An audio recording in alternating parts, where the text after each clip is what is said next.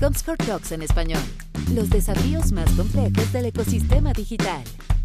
Estimados amigos, bienvenidos a un nuevo capítulo de Comscore Talks en español, donde vemos los desafíos más importantes de la industria digital y de marketing en general en Latinoamérica. Hoy nuestro episodio número 44. Siempre me, me auto sorprendo y el equipo de marketing se sorprende de la cantidad de personas, temáticas que hemos llevado durante estas conversaciones que hemos tenido, gente que ha creado ideas, que ha mantenido sus empresas en la crisis que estamos viviendo, gente que ha sido capaz de crear, etcétera. Y bueno, creo que seguimos en esta senda de aprendizaje. Hoy día me gusta mucho la visión que tenemos para comenzar porque simplemente hemos tratado mucho de hablar con empresas que ya o son extranjeras, que han venido a Latinoamérica, o empresas que han sido creadas, marcas latinoamericanas, pero crear empresa cerca de la pandemia también es un logro y es un atrevimiento maravilloso porque también da empleo, también ayuda, digamos, a anunciantes, ayuda al ecosistema y creo que va a ser una conversación muy fluida. Mi nombre es Iván Marchant, creo que ya hemos conversado bastante de los capítulos que me ha tocado a mí. Yo soy vicepresidente de Comscore para la Latinoamérica Norte, Colombia, Perú, México, Centroamérica. Y hoy me acompaña Juan Achavarría Col, que es CEO y founder de Rocket Lab y empresa que se ha especializado en, crear aplicaciones móviles en un momento muy, muy, tú sabes, muy complejo como es el momento de la pandemia. Entonces, se va a hacer un gusto ahí. Juan, bienvenido, ¿cómo estás? Ya te voy a hacer un montón de preguntas, así pero primero saludarte. ¿Cómo andas? Hola Iván, ¿cómo estás? Bueno, primero que todo, muchísimas gracias por la invitación. La verdad que es un lujo estar aquí hablando contigo en este podcast que por lo que vi, lleno de invitados tan interesantes, así que me da mucho gusto estar aquí. No, genial, gracias también. Y también vale la pena decir que Juan y su equipo de comunicaciones, su agencia, nos estuvo buscando para contar la historia. Una vez puse un post hace un rato en LinkedIn que como esto, ustedes saben que Comscore Talks no es, un, no es un producto, no hay una comercialización, digamos, por conversar acá, simplemente un tema de aprendizaje y temas para, para aprender de la mano en épocas difíciles como estamos viviendo. Y justamente la agencia, vía Claudia, cada amiga desde Día B, nos contó la historia de Rocket y creemos que era bonito de contar, era bonito de compartir para la región. Así que primero, Juan, siempre nos concentramos primero en la persona, en la persona que está hablando y después hablamos un poquito más de la empresa. Cuéntanos de ti, de tu trayectoria, por dónde has trabajado. Yo sé que ahora estás en México, eres de Argentina, pero bueno, cuéntame mejor tú de ti. Bueno, muy bien. Soy Juan, tengo 30 años, argentino. Ya vivo hace cuatro años aquí en México. Bueno, mi historia comienza ya por el 2010, donde empecé trabajando en Headway Digital. Creo que es una empresa que, bueno, ha sido bastante conocida en la región. Empecé como el primer empleado en esa empresa cuando tenía 19 años, ¿sí? 19. Eh, la verdad que 19 años, sí. ¿Qué hacías con 19 años ahí? No, simplemente me ponía a optimizar las campañas, ¿no? La verdad que no sabía mucho qué estaba ah. haciendo, estaba empezando en el mundo digital. Pero bueno, la verdad que esa empresa, Headway, creció muchísimo y yo tuve la oportunidad de crecer con la empresa. Estuve en varios equipos, estuve por distintos países y todo, la verdad que aprendí muchísimo. Y ahí por el 2014 empezó todo este mundo de mobile apps, ¿no? Todos sabemos que, que Steve Jobs, en el momento que lanzó el iPhone, ahí cambió la industria y cambió el mundo. Pero nosotros llegamos un poquito más tarde, siempre en Latinoamérica todo pasa un poquito después. Y en el 2014 empezamos a trabajar con aplicaciones móviles, ¿no? Y la verdad que el crecimiento de las aplicaciones móviles fue brutal y es un mundo que a mí me apasionó completamente. Entonces, desde ahí me sumergí en este planeta, por llamarlo de alguna manera, tratando de dejar mi, granito de arena, aportando valor. También tuve un fugaz paso por Mercado Libre, ¿sí? donde lideré los esfuerzos de marketing de aplicación de Mercado Pago, creo que bastante reconocida en Latinoamérica. La verdad que eso fue, me volvió la cabeza. Me volvió la cabeza porque entendí todo del otro lado, es decir, fui cliente y muchas veces como proveedor uno no entiende los clientes, no entiende los tiempos de los clientes, no entiende qué sucede atrás. Y la verdad que para mí fue un antes y un después. Entendí qué necesitaban las aplicaciones de Latinoamérica y una tan importante como era Mercado Pago.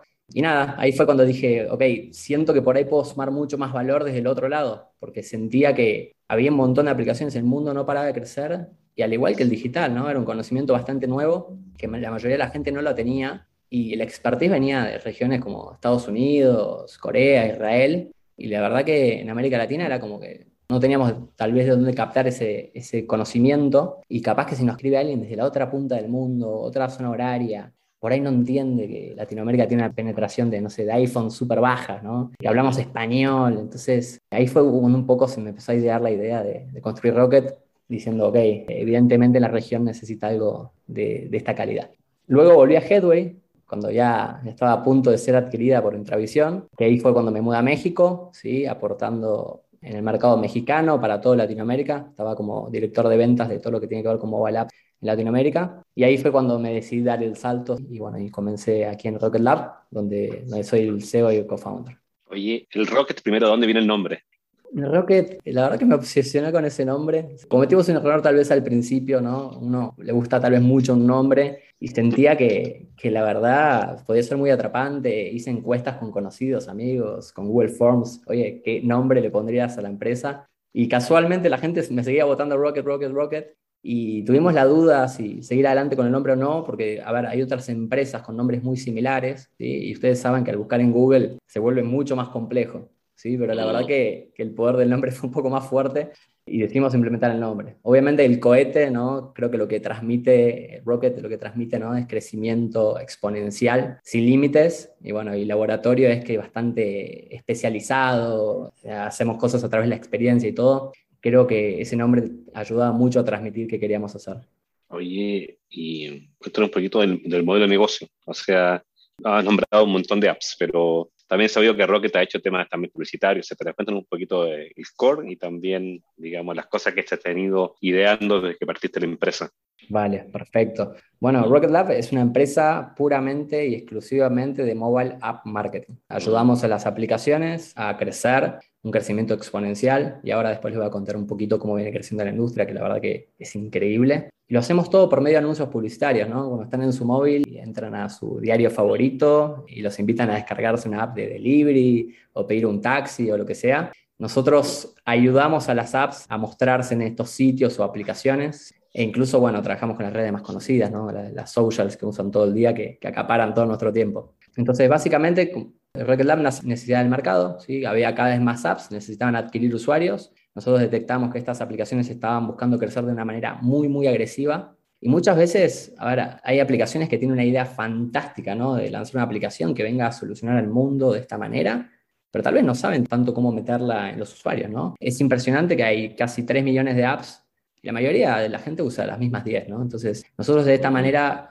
queremos ayudar a la gente que tuvo una excelente idea lanzando una aplicación que realmente soluciona la vida de los usuarios y dándole exposición, ¿no? mostrándole distintos portales, mostrándole distintas aplicaciones para que la gente se la termine descargando. Entonces nuestro equipo, ¿sí? cuando empezamos la empresa, nos juntamos con, gente que por ahí tenía bastante experiencia en esto, gente que venía de Mercado Libre, de Google, también gente que ha, tenido su empresa de videojuegos, que ustedes saben que es un, un nicho muy, muy interesante. Entonces se conformó un equipo ¿sí? que a través de tecnología lo que hacemos es, como les digo, adquirir esta cantidad de usuarios y mantenerlos cautivos en la aplicación, retenerlos para que no se pierdan.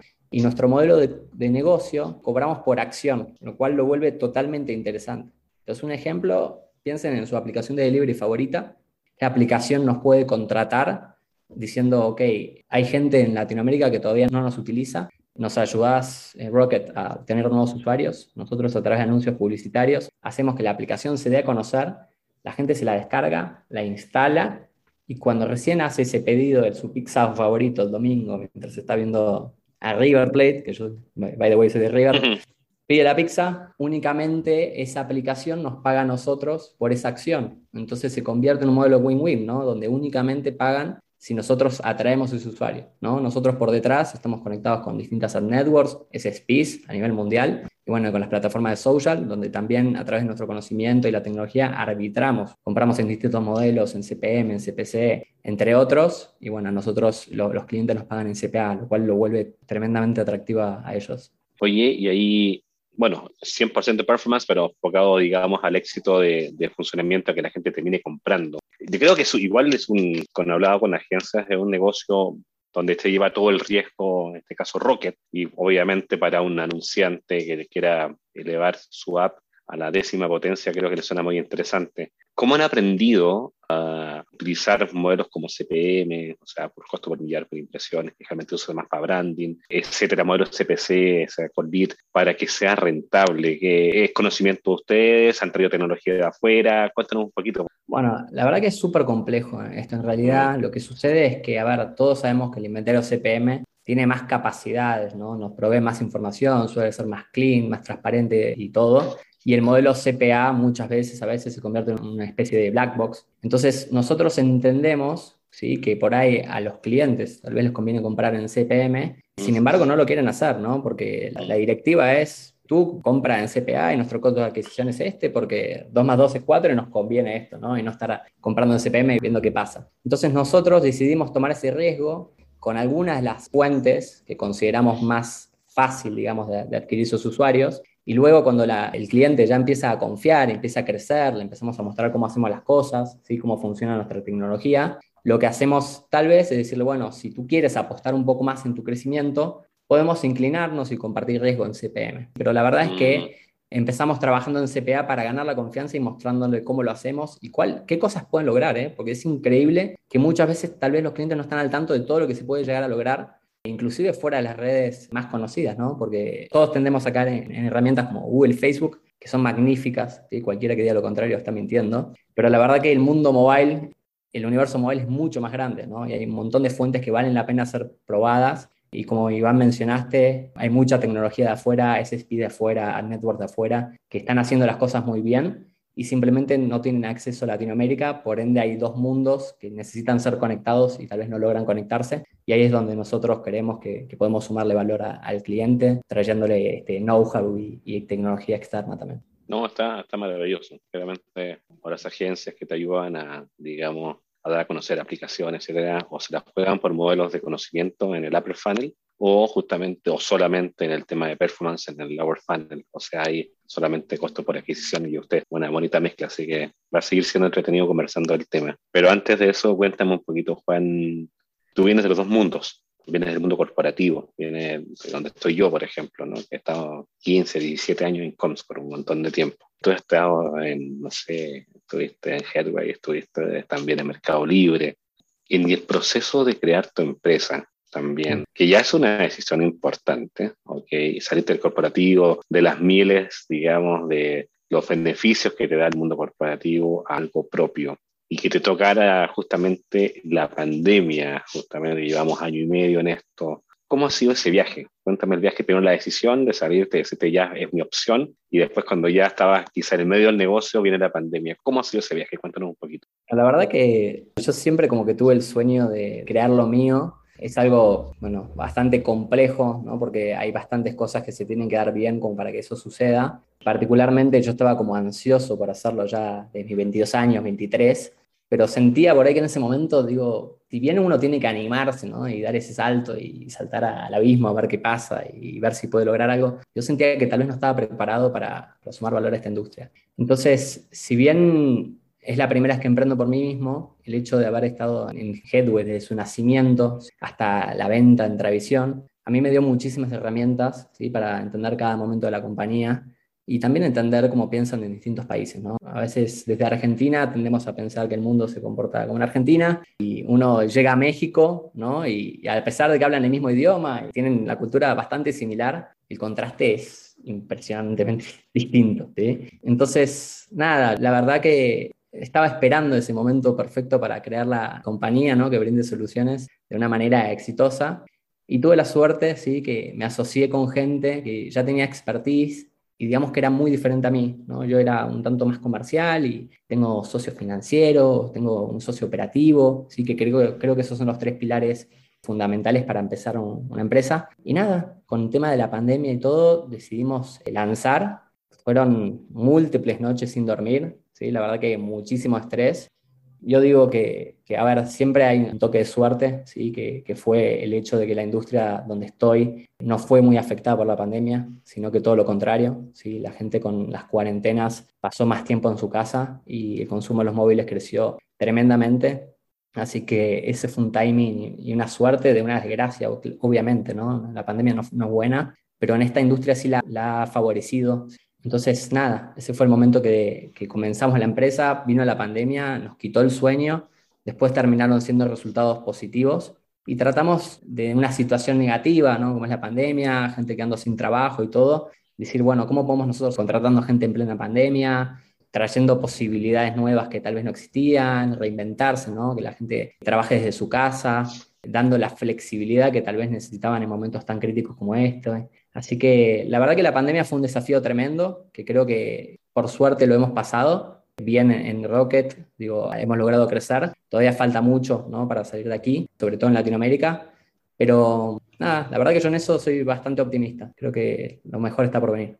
No, maravilloso, porque las cosas que hemos conversado con un montón de invitados en el, en el Comscore Talks ha sido el desafío de tener que bajar gente porque simplemente si no la empresa se iba. Hemos hablado con temas de travel, tú sabes lo pesado que estaba en eso, educación con una transformación enorme, aprovechando el e-learning para tratar de sobrevivir, etc, etc. En el mundo digital donde nos estamos moviendo, tú, yo, bueno, y un montón de empresas socios de IAB, eh, medios digitales, etcétera. Creo que sí, tenemos la bendición de que lo digital es totalmente parte del día a día de, de la pandemia. Siempre pregunto cómo hubiera sido esta pandemia sin digital. Hubiera sido un desastre como la que vivieron en 1916, 1918, la gripe española, si hubiera sido otro mundo y, y siempre ¿eh? uno puede ver el vaso medio lleno o el vaso medio vacío. En este caso tú lo viste medio lleno y creo que has dado empleo. Te atreviste también a amplificar la cantidad de países. También, bueno, lo partiste en Argentina, lo partiste en México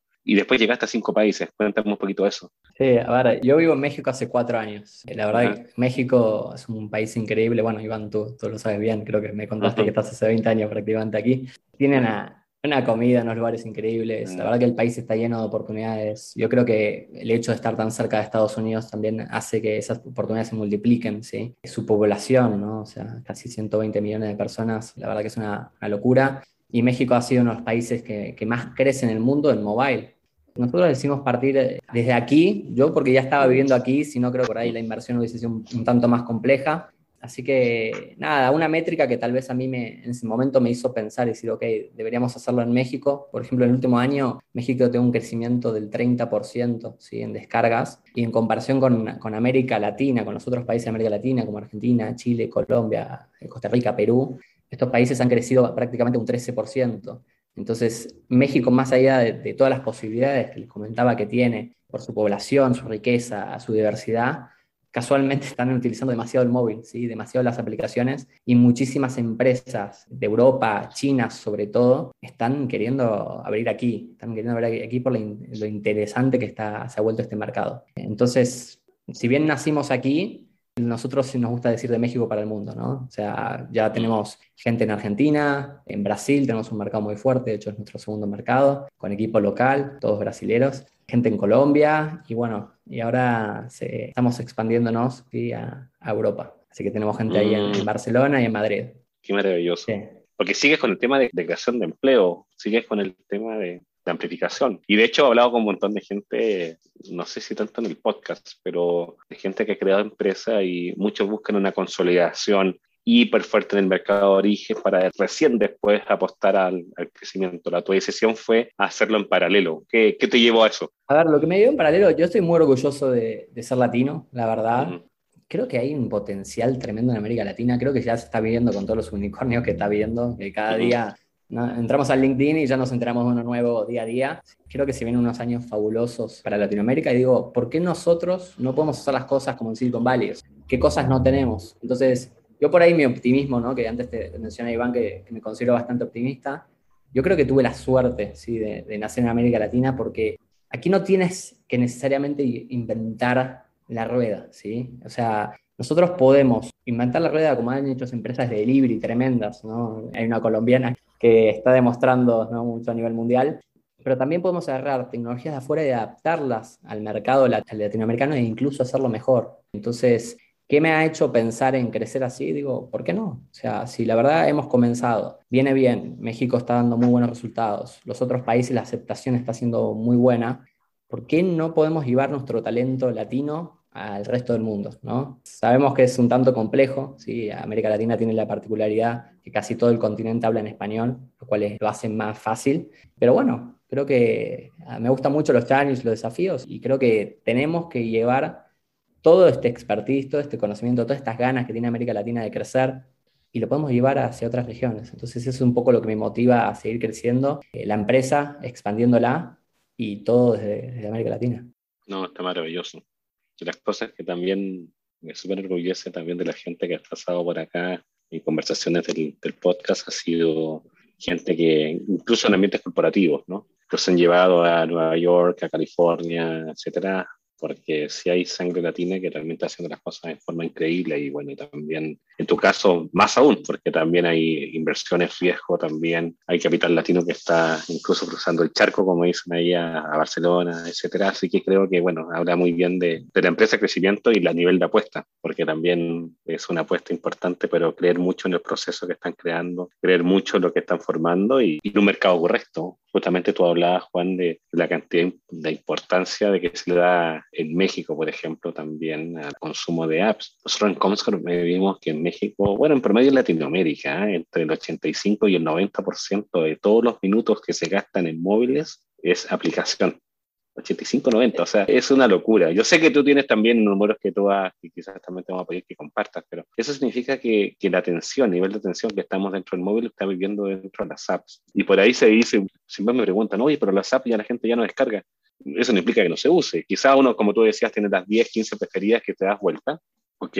Y, pero la cantidad de tiempo que invierte estas 15 o 10 es un montón. Pero si hay algo nuevo que soluciona la vida, que realmente llega y la adaptas, le vas a invertir un montón de tiempo en eso y eso es un poco la, un poco la apuesta de tu negocio. ¿Qué métricas ves más ya estando dentro de Rocket que puede ser interesante compartir ahí con, con nuestro público? Bueno, a ver, les puedo compartir algunas métricas de lo que es la industria de, mobile apps. Que hay 3.2 billones, billones americanos ¿sí? de Estados Unidos, de smartphones en el mundo. Se espera que sea una industria de mil billones ¿sí? para 2023.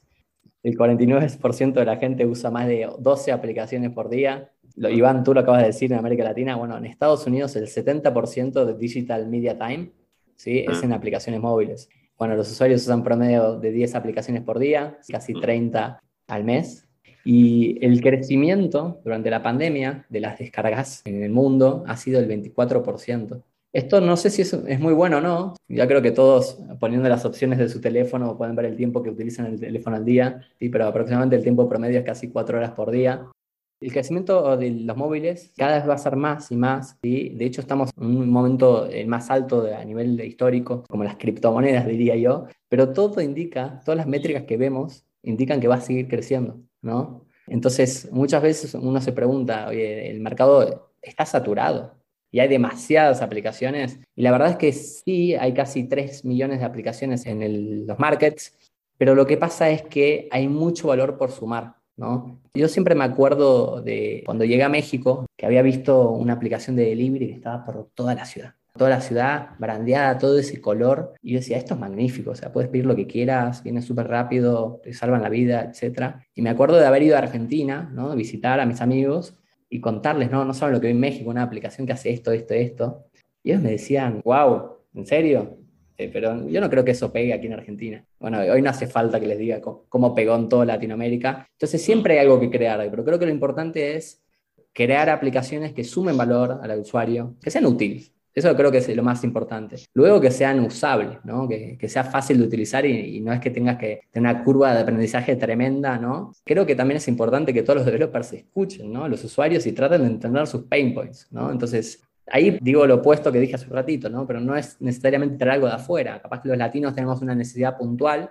En América Latina, por ejemplo, hay algunas aplicaciones que permiten pedir combustible para tu coche que te lo traigan a domicilio, ¿no? Y eso por ahí en otro lugar no pegaría y aquí pega súper bien. Entonces es tratar de entender los pain points, bueno, que sea muy accesible, ¿no? A la gente.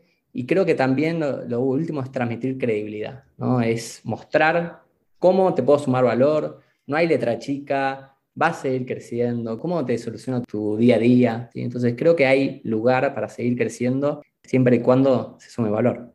Dijiste algo súper importante, especialmente a toda esta gente que está soñando crear su aplicación o que ya descubrió algo para conectar oferta con demanda. Es una maravilla lo que estás diciendo, ¿no? Que gran parte de las soluciones del mundo es conectar a alguien que, necesita algo con alguien que tiene una solución de algo. Y una aplicación en la palma de la mano, obviamente que lo haga rápido, funcional, etcétera, que cumpla esa condición, ya hay una opción de negocio. Entonces, sí, has dado un montón de como recomendaciones para gente que está, que tiene la idea, que le falta pensar un poco más en, más en el usuario que en el mismo desarrollo en sí. Oye, Juan, y bueno, vamos a una empresa de métrica, ¿no? Que algo que soñamos, vivimos, respiramos, etcétera. Sacamos los rankings de aplicaciones, etcétera. De ahí te sacaba los números que te decía que el ochenta y tanto o 90% de, del tiempo se consume en app en Latinoamérica, México, etcétera. ¿Qué, métricas tú has visto con tus clientes en el mundo de aplicación que son las que mueven el negocio? Son donde la gente debería concentrarse para ver el éxito de una aplicación. Bueno, yo primero agradezco lo que Concord hace, ¿no? porque yo todas estas métricas que comparto de, algún lado salen, así que es súper necesario. Probablemente hayan escuchado la, frase data is king, ¿sí? la data es lo más importante, mm. lo que nos permite tomar decisiones para seguir escalando. A ver, lo que tiene el universo de mobile apps ¿sí? en comparación con web es que la data es mucho más granular. Tú una aplicación puedes entender absolutamente todo lo que pasa en la aplicación. Si alguien entró, si el mapa de calor de dónde estuvo en la aplicación, si, bueno, cuántas veces compró. O sea, puedes tener un montón de información, lo cual te permite tomar un montón de decisiones para seguir creciendo de una manera muy inteligente. Están los famosos MMPs, ¿no? que son los, Google Analytics ¿sí? de, las aplicaciones móviles, empresas como AppFlyer, como Hachas, como Kojava, que traquean absolutamente todo lo que pasa y lo interesante también es que son completamente imparciales. ¿no? Entonces, un cliente en una aplicación ve exactamente lo mismo que nosotros y todo auditado por un tercero. Entonces, está súper interesante todo lo que se puede medir. Lo que se viene muy inquietante, por llamarlo de alguna manera, son todos los asuntos de privacidad que se están charlando. El año pasado Apple salió con la novedad de que iban a lanzar iOS 14 y que iban a empezar a quitar el ITFA, ¿no? que el ITFA es como, como el número de documento de los usuarios. Es, es como, como el tema de cookieless ¿no? que está pasando en web. Lo mismo en mobile. ¿no? ¿Y qué, pasó, qué empezó a pasar? Se empezó a comentar, no había mucha información al respecto, pero se empezó a comentar de que no se iba a poder traquear tan adelante en el funnel. Y como que íbamos a volver a 1995, donde nos quedamos en el clic, en la instalación y ya no podíamos saber qué pasa, ¿no? Entonces, tú, Iván, me preguntabas, ¿qué métricas miramos hoy de los clientes? Bueno, por empezar, podemos empezar con métricas como el CAC para tratar de entender si para ellos es rentable. Después, una métrica que es tremendamente importante es la retención, en una fase de growth, todas estas aplicaciones que están creciendo exponencialmente, que están buscando que los venture capitals inviertan y todo, se están mucho más enfocando en adquirir usuarios pero ¿qué es lo peligroso? ¿no? Yo decía que un usuario usa prácticamente las mismas 10 aplicaciones. Entonces, es muy común que te desinstalen los usuarios. Entonces, métricas a mirar. CAC, miras el lifetime value del usuario, ¿no? Cuánto gasta ese usuario. Después, la tasa de desinstalación, ¿no? Si te, instalan o no y qué tipo de mm. fuente te está instalando o no, creo que es tremendamente importante. Y bueno, y como mencionaba, la retención. Ahora con todo esto de es 14, que si bien el anuncio fue el año pasado, todavía sigue sin haber certezas. Porque habrán visto los usuarios, por ejemplo, de iPhone, que cuando se descarga una aplicación les dicen, ¿tú quieres ser traqueado o no quieres ser traqueado por esta aplicación? Y lógicamente a nadie le gusta que lo, que lo estén espiando. Entonces la respuesta es no. Sin embargo, como mencionaba antes, vamos a volver a años atrás, donde me van a targetear con anuncios que no van a ser relevantes para mí. Entonces, por ejemplo, ahora yo estoy interesado en jugar tenis, ¿no? Y quiero ver aplicaciones de tenis. Y me están mostrando aplicaciones, ¿no? De ¿Qué, sucede cuando tienes tu periodo ¿no? en las mujeres? No es relevante en absoluto a, lo que yo debería ver. Entonces, si bien nosotros compartimos lo, mismo que Apple, de cuidar la privacidad de los usuarios, porque siento que hay un montón de empresas que han abusado de eso, siento que nos puede jugar una mala pasada. Y bueno, lo interesante de esta industria es que no para de evolucionar y está por verse qué va a suceder. Pero sí, diciéndoles completamente lo que sucede en la industria, hay mucha gente preocupada por esto, ¿no? Porque hay aplicaciones que tienen márgenes muy, muy bajos y de hecho de no poder targetear muy bien a su usuario haciendo campañas de remarketing, etcétera, puede lograr que sus empresas no sean rentables, por ende puede que nos encontremos que hay aplicaciones que dejen de existir. Y muchas de estas aplicaciones son juegos, tal vez, ¿no? porque son los que suelen tener márgenes más bajos a la hora de adquirir usuarios. El tema de privacidad es una locura, Juan, porque, porque al fin y al cabo sí estamos todos de acuerdo con el tema de que, que hay que respetar la privacidad del usuario, pero no sé, mira, cómo lo veo yo y tú me darás tu opinión el, creo que este tema de las cookies, que bueno, que no aplican para las aplicaciones, pero de ahí viene el mundo web, eh, se prometió tanto de, de, llegar con una oferta de valor única para ti, las empresas estaban buscando casi personalizar cuánto las campañas porque teníamos demasiada data con las cookies third party, que llega un momento que también hubo abuso, digamos, de los proveedores para acercar esa pauta muchas veces que ni siquiera tenía un target correcto. Entonces, que fuimos presos de nuestra misma ambición, yo creo que como industria, y, estamos pagando los platos rotos de eso. En app, de hecho, no está la opción de cookies como de tercero. La medición propia, obviamente, o integrada, si permite hacer ese tracking que tú decías. Pero con todos estos cambios, ¿qué recomendarías a los que están creando apps? Yo creo que ahí justamente ya dijiste que los que tienen bajos márgenes les va a costar mucho hacer el, digamos, un targeting correcto. ¿Cómo ves la industria en cinco años más de apps, considerando lo que está pasando? No, ahora la industria va a seguir creciendo, ¿sí? sobre todo en Latinoamérica. O sea, por ejemplo, un número del año pasado, ¿no? La economía de la aplicación está en auge, ¿sí? Y México muestra grandes oportunidades. Es uno de los mercados de aplicaciones que más ha crecido en el número de descargas, como mencioné previamente. Pero fíjense este, esta data, el 32% de las 1.500 aplicaciones más descargadas el año pasado fue en México.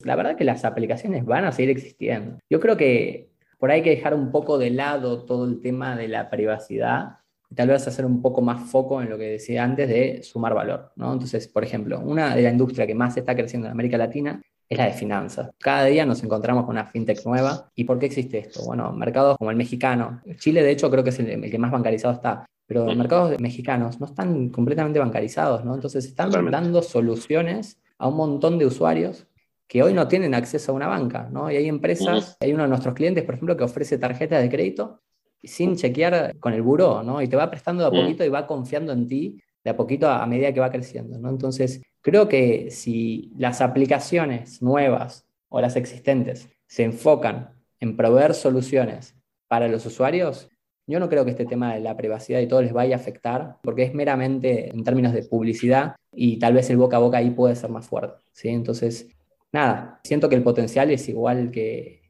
que la criptomoneda. ¿no? A mí cualquiera que me pregunta, oye, ¿es el momento de comprar cripto sí o no? Yo le digo que sí. Bueno, ¿es el momento de hacer una aplicación sí o no? Yo creo que sí, definitivamente. Perfecto. No, sí, como insisto, mientras se solucione algo, se dé valor, como tú bien dices, y, se conecte oferta con demanda, creo que hay espacio y todavía un montón de espacio, justamente, y especialmente para los jóvenes, porque sé que muchos jóvenes que están en la universidad, que escuchan el podcast, que se atrevan, ¿no? Porque realmente si hay ideas nuevas que se pueden crear en Latinoamérica, como tú decías hace un rato, no hay que esperar que lleguen de afuera. Así que creo que es un súper punto hoy, Juan, y, y de las cosas que también por los mismos jóvenes que nos escuchan, ¿cómo te mantienes al día? O sea, ¿cómo? Porque estás en un mundo, digamos, crecimiento fast, así, que se mueve a cada rato, que, que, están cambiando, llegan tendencias, hay tendencias por país. Tú hablabas muy bien de la baja bancarización de México en, general, pocas tarjetas de crédito en México comparados con Brasil, Chile, etcétera. Y acá las fintech creciendo como en ningún lado en Latinoamérica, etcétera. Son oportunidades y son matices en un mercado que aunque todos hablemos mayoría en español, somos distintos. Tú en particular, que vienes de afuera, ¿no? igual que yo, y te adaptaste a vivir en este grandioso país como México, ¿cómo te mantienes al día? ¿Cómo te informas? ¿Cómo te mantienes actualizado para tomar mejores decisiones?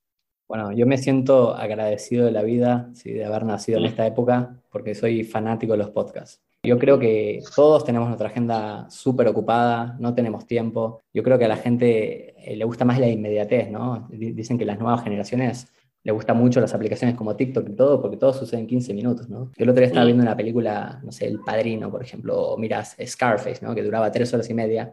Y yo mm. sentía que no tenía la atención, ¿no? Para captar esa película tan larga, a pesar de que son películas increíbles. A mí lo que me encanta del podcast es que tú puedes aprovechar para encontrar gente que tiene algo para decir, para sumar valor, que tiene unos pocos minutos para decir lo que él considera que es más importante, y tú lo puedes estar escuchando mientras conduces el coche, mientras haces eh, tu gimnasia, no sé, yendo al trabajo, puedes escucharlo en cualquier momento. Entonces, yo soy muy fan de los podcasts, de hecho, Rocket Lab tiene un podcast, nuestro podcast, al igual que ustedes en Comscore, donde decimos lanzar en español, ¿sí? porque la verdad que la mayoría del contenido más valioso suele estar en inglés. Entonces, así como les decía, oye, de Latinoamérica para el mundo, ¿por qué el podcast no puede estar en español y que la gente se sienta a gusto escuchándolo en su primer idioma? ¿no? Entonces, por empezar, eh, escucho mucho podcast. Fui muy efusivo de eso. Y después sigo mucho empresas en LinkedIn, en Twitter, que creo que, que suman valor y generan contenidos, ¿no? Como es el caso de Comscore, puede ser en el, universo mobile, AppFlyer, Apani, ¿sí? Que publican información hiper valiosa, ¿no? Que te permite mantenerte al tanto de lo último que está sucediendo. Y una herramienta que considero fabulosa, ¿sí? Una red social. Yo la verdad que uso, soy bastante heavy user de las redes sociales, no estoy tan orgulloso de eso, ¿sí? porque siento que, que, son distracciones, pero mi vicio es Twitter. Creo que Twitter, Si, si, tú sigues a la gente indicada y apagas las palabras que creas que no suman valor y te enfocas en los temas que sí crees que suman, el conocimiento que hay en Twitter es, es impresionante. Así que estas son mis herramientas que trato de aprovechar al máximo. No, maravilloso. Gracias por compartir. Gracias. Oye, Juan, ¿y qué viene para ti, para Rocket los siguientes 12 meses? ¿Qué, qué proyectos estás viendo? más países, nuevos desarrollos, apertura de productos. ¿Qué nos puedes contar? Bueno, ahora, hay muchas cosas que no puedo, ¿sí? pero me voy a enfocar en que sí. Entonces, vamos a seguir expandiéndonos por América Latina. Creo que, a ver, yo les mencioné países en los cuales estamos. Hay países maravillosos, Iván, como el tuyo, que es Chile, que es un país que también está lleno de oportunidades, tenemos clientes de ahí. Entonces vamos a seguir expandiéndonos por América Latina creo que lo que más me tiene despierto, por llamarlo de alguna manera, es la expansión a Europa. Creo que esa va a ser una pasada de página, ¿no? Armar un equipo. Creo que es súper importante armar equipo local, ¿sí? A pesar de que, bueno, yo soy argentino viviendo en México. La única razón que tiene eso es que los mexicanos tienen una tremenda aceptación con los extranjeros, pero los otros países no suelen ser tan así, ¿sí? Entonces, el desafío y, lo que se viene, el proyecto que más me emociona es abrir Europa, empezar a contratar gente en Alemania, empezar a contratar gente francesa, españoles, tratar de entender su cultura, no tratar de imponer tal vez las cosas que tenemos en Latinoamérica, porque yo digo Latinoamérica para el mundo, pero a veces puede ser un poco chocante, pero lo que más inquieto me tiene es, esa expansión, ¿sí? Que, que, nada, la verdad que me tiene, me tiene muy ansioso y espero que los resultados sean tan buenos como en Latinoamérica. Sí, no, sin duda si ya has crecido en todas las regiones, más aún ya te atreviste a dar el paso a España, creo que el resto, bueno, creo los desafíos son los típicos idiomas, cultura, etcétera, pero qué bonito que estés pensando global.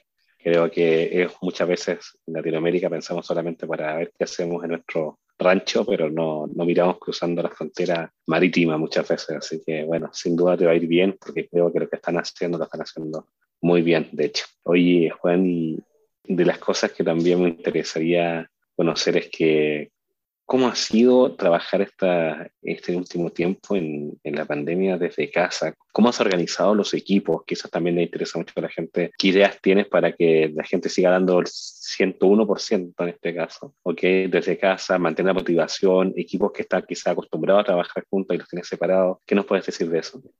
Bueno, para mí este ha sido un tema primordial, ¿no? Porque creo que todos vimos los beneficios de trabajar desde casa. Yo tal vez aquí empecé a ver un par de cosas, ¿sí? Que me, me empezaron a preocupar un poco. Empezamos a, como les decía, empezamos a contratar a un montón de gente y había un montón de gente que nunca había trabajado en la vida. Entonces tal vez desconocía, ¿no? Con cómo, tal vez lo que mm. es un horario de trabajo o qué cosas esperan de uno, ¿no? Y nada, y no, y no tener contacto con sus compañeros de trabajo y todo eso, yo creo que es, el desafío mayor. A nosotros particularmente nos ha ido bien trabajando desde casa, nos hemos vuelto bastante obsesivos, digamos, con el tema de la eficiencia. Pero bueno, así como tecnológicamente hoy estamos aquí hablando por Zoom y, pareciera que, que, estoy aquí contigo, Iván, lo mismo sucede con estas herramientas de eficiencia, ¿no? Empezamos a usar herramientas como Slack, ¿no? Donde la comunicación es súper rápida y eficiente. De igual manera empezamos a usar herramientas de gestión, como por ejemplo ClickUp, ¿no? que es una herramienta que concentra casi todo en el lugar. Y nada, lo que estamos tratando de hacer es crecer con unos cimientos, creo que los cimientos es lo más importante, ¿no? Entonces, si nosotros construimos una base muy sólida,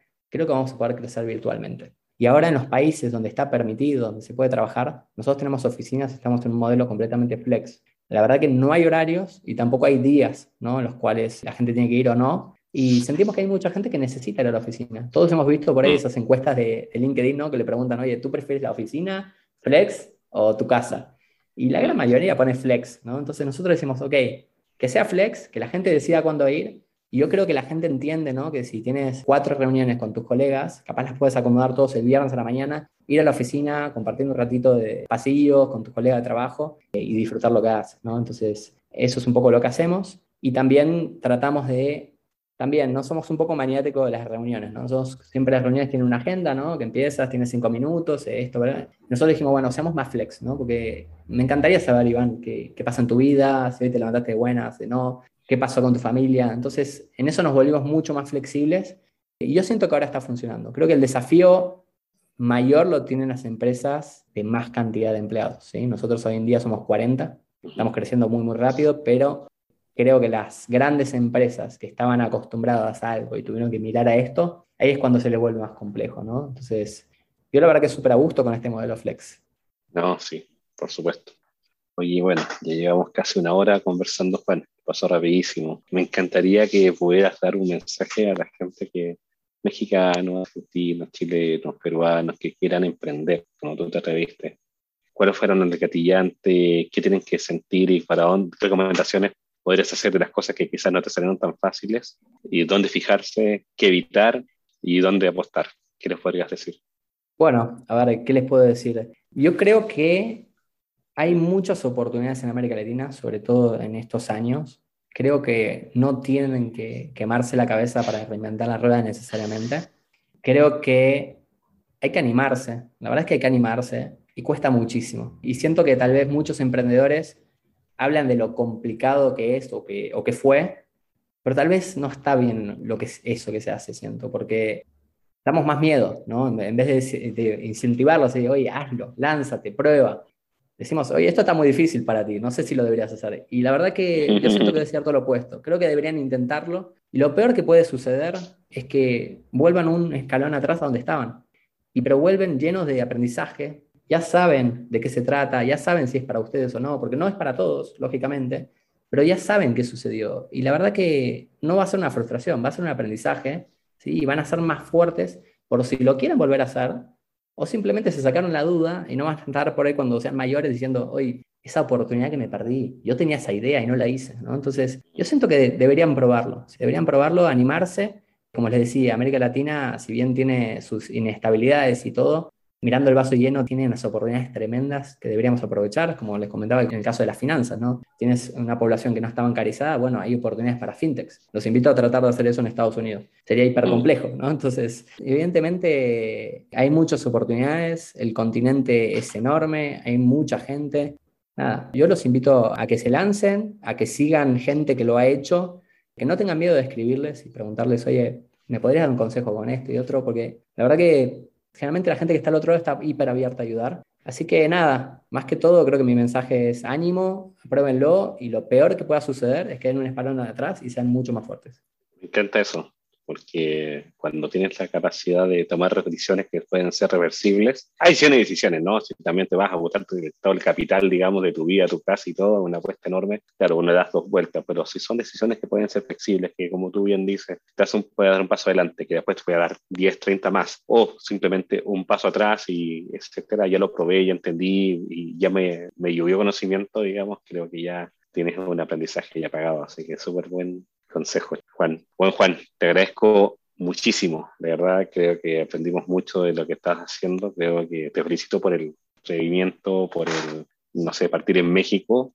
A veces uno no es profeta en su tierra y uno se da cuenta que puedes explotar en otro país con tanta gente, digamos, cariñosa como es el país de México, que yo también quiero mucho. Y qué bueno que te hayas dando el ejemplo a muchos jóvenes que para que se atrevan a pensar más fuera de la caja, más allá del continente y para crear cosas grandes. Sin duda, si conversamos dentro de un par de años también vamos a ver en qué capaz que este se nace también ahí ya con, un nuevo unicornio, así que ojalá los mejores deseos para ti y para la gente que está contigo y para lo que te estás atreviendo a hacer. Así que un súper gusto, digamos, haber conversado, de haberte conocido por este medio también, porque no teníamos el gusto antes, me encantó la idea, me encantó la conversación previa y sin duda, bueno, eres un ejemplo a los que estamos tratando de impulsar el carro en la TAM. Así que te agradezco mucho y con gusto, bueno, hablemos en, yo creo que hay en un añito, añito y medio, a ver cómo vas, ¿no? Iván, nada, muchísimas gracias por el tiempo, a todos los oyentes que mm. llegaron hasta aquí, gracias por su tiempo de escucharme.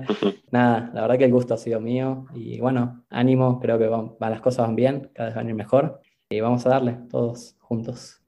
Gracias, Juan. Bueno, y esto, amigos, fue el episodio 44 de Comfort Talks en español. Para Chavarría, CEO de Rocket Lab y bueno, desearte lo mejor de los éxitos y que todos estén muy bien en casa. Un abrazo a todos, estén bien. Gracias. Comscore Talks en español. Los desafíos más complejos del ecosistema digital.